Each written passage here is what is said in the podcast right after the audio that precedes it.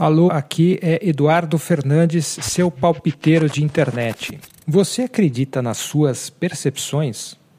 Faz tempo, mas muito tempo, que essa pergunta não é considerada sintoma de loucura. Na verdade, ela reaparece constantemente em mitos, rituais, religiões, filosofias, ciências e, obviamente, na tecnologia. Cada uma dessas áreas de conhecimento lida com a desconfiança nas percepções de um jeito diferente. E assim, surgem diversas práticas, técnicas, objetos, lugares e arquiteturas, tipo yoga, sinos, zendos, templos e etc. Por que então não surgiria um medidor de qualidade de meditação? E existe isso? Sim, chama-se orbe e é uma esfera de plástico que o meditador deve segurar entre as mãos. Infelizmente, não sai nenhum dragão de dentro dela. A Orbe apenas tem uma série de sensores que, segundo a empresa fabricante, transformam o aparelho num monitor fisiológico no estilo smartwatch e outras tecnologias vestíveis. Basicamente, a Orbe é um detector de calma. Capta informações do seu corpo, chamado biofeedback, compara com certos dados e fornece para o usuário alguns números que ele pode usar para comparar o desempenho dele e decidir se a meditação de hoje funcionou melhor ou pior naquele do que um outro dia anterior. Os detalhes técnicos vão estar num link nas anotações do episódio. Há até pouco tempo, eu meio que me revoltava quando ouvia falar desse tipo de aparelho. É que, como alguém levemente interessado em meditação tradicional, tendo a achar que sei melhor do que os outros o que é ou deveria ser meditar. Mas hoje já consigo entender que diferentes ideologias produzem técnicas meditativas diferentes, atendendo a vários tipos de público. Então, se existiram técnicas ligadas ao xamanismo, cristianismo, budismo, hinduísmo, entre outras, por que não sugerir uma meditação estritamente capitalista? E como seria isso? fazer oferendas com mão invisíveis em bitcoins ao Deus Mercado, sentar-se na postura de lótus no armazém da Amazon, aí é que tá. As coisas quase nunca são caricaturais e óbvias.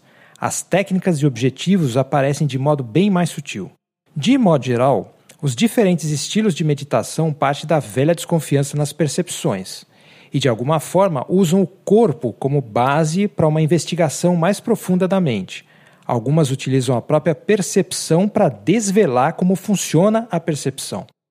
Com exceções, as religiões costumam fornecer algum tipo de critério externo pelo qual o meditador pode avaliar sua prática.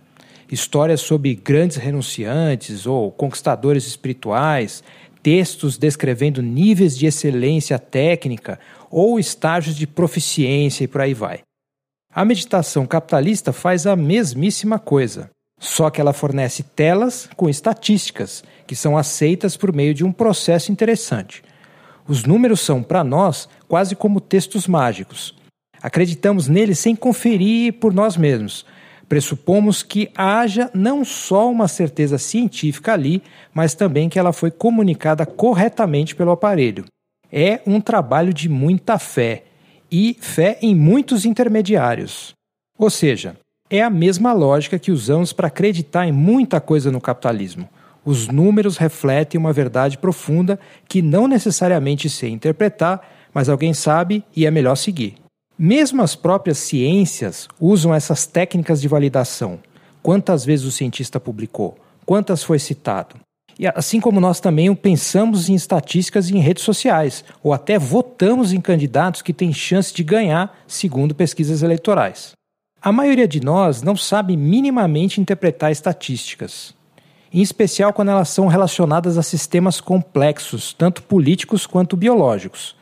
Ainda assim, existe uma versão simplificada da estatística traduzida pelo marketing e pelo design de interfaces, pela qual aprendemos a ajustar as nossas vidas. Assim, a bola de meditação Orb está perfeitamente adaptada ao mundo que vivemos. Mas que tipo de meditadores deveriam usar essa bola?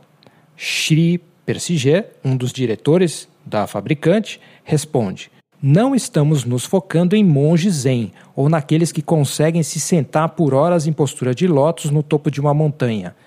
Esses têm, como eles dizem, their shit together. Não precisam de nós. Então, note que esse tipo de discurso é bem conhecido. Vamos resolver a vida dos leigos, dos apressados, dos perdedores, dos procrastinadores, daqueles que desistem antes de enfrentar qualquer dificuldade e dos que não têm interesse de checar nenhuma informação, mas precisam de uma validação dita científica que nós podemos, nós, nós os fabricantes, podemos dizer o que significa. Compreensível. Eu só acredito que para produtos como o Orb, o termo meditação deveria ser substituído por um mais preciso, que fosse mais descritivo. Por exemplo, detectores de eficácia de técnicas calmantes. Ou, ou algo ligado a relaxamento, para ser mais conciso. E como o praticante é encorajado a compartilhar suas métricas na internet, também é um aparelho que ajuda a construir uma marca pessoal, coisa que outras técnicas meditativas tradicionais certamente sabotariam. Na verdade, o meu objetivo aqui não é criticar a Orb. A empresa é bem clara no seu público-alvo.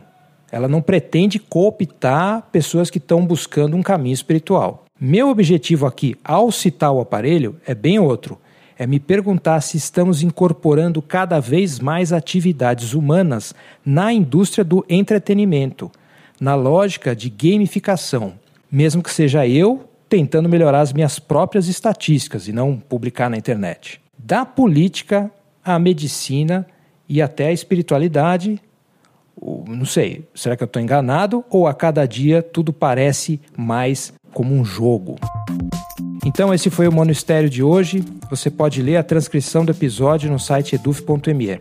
Para comentar, é só escrever para eduf.eduf.me. E você também pode colaborar com o podcast depositando qualquer quantia na chave pix.eduf.me. Certo? Até a próxima fase e acerte pior.